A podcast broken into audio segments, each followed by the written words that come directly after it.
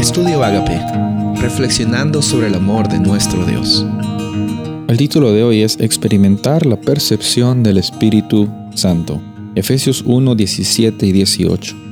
Pido que el Dios de nuestro Señor Jesucristo, el Padre glorioso, les dé el espíritu de sabiduría y de revelación, para que lo conozcan mejor.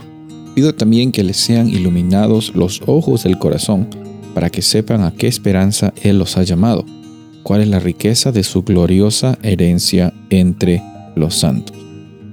Mientras Pablo está hablando acerca de las la acción de gracias que le está dando a Dios por la iglesia de Éfeso, también es específico, pidiendo específicamente el Espíritu Santo en la vida de estos creyentes.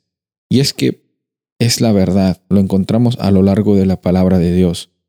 Nosotros gracias a la acción del Espíritu Santo, es que tenemos la oportunidad de experimentar una relación de cercanía con Dios. El Espíritu Santo es el que nos da la sabiduría, la capacidad de entender las revelaciones que Dios tiene para nosotros en la Biblia. Por medio del Espíritu Santo, tú y yo somos transformados. Por medio del Espíritu Santo, tenemos una experiencia de crecimiento en nuestra vida espiritual y también en nuestra relación con nuestro Padre Celestial que nos ama. Por medio del Espíritu Santo, como vemos aquí en el versículo 18, también nuestros ojos son iluminados, los ojos de nuestro corazón, dice, para que sepamos realmente quiénes somos, para que sepamos que nuestra identidad está basada en lo que el Padre Celestial dice de nosotros. Dice de ti, dice de mí. Entonces el Espíritu Santo nos ayuda a discernir en las circunstancias complicadas.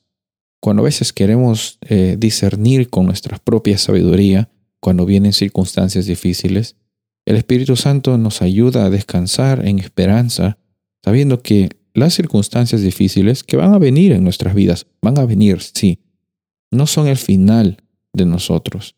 Incluso, aunque parezca que todo el mundo se está derrumbando alrededor de nosotros, tenemos la certeza que por nuestra identidad en Cristo Jesús ya somos hijos de Él y por medio de esa realidad ya tenemos eternidad. Los frutos del Espíritu no están eh, condicionados en la circunstancia que tú estás pasando. Tú puedes tener gozo, paz, paciencia, benignidad, bondad, fe, mansedumbre y templanza, sin importar las cosas que tengas o que no tengas, sin importar los objetivos que, en los cuales fracasaste o en los cuales lograste tu llamado no está basado en tu desempeño como una persona, sino en lo que Dios dice que eres y el propósito que Él da en tu vida. Entonces el Espíritu Santo, como dice Pablo aquí, nos da sabiduría para entender que hoy día estamos viviendo un día a la vez. Estamos viviendo un momento a la vez y en esa realidad descansamos. Yo el pastor Rubén Casabona y deseo que tengas un día bendecido.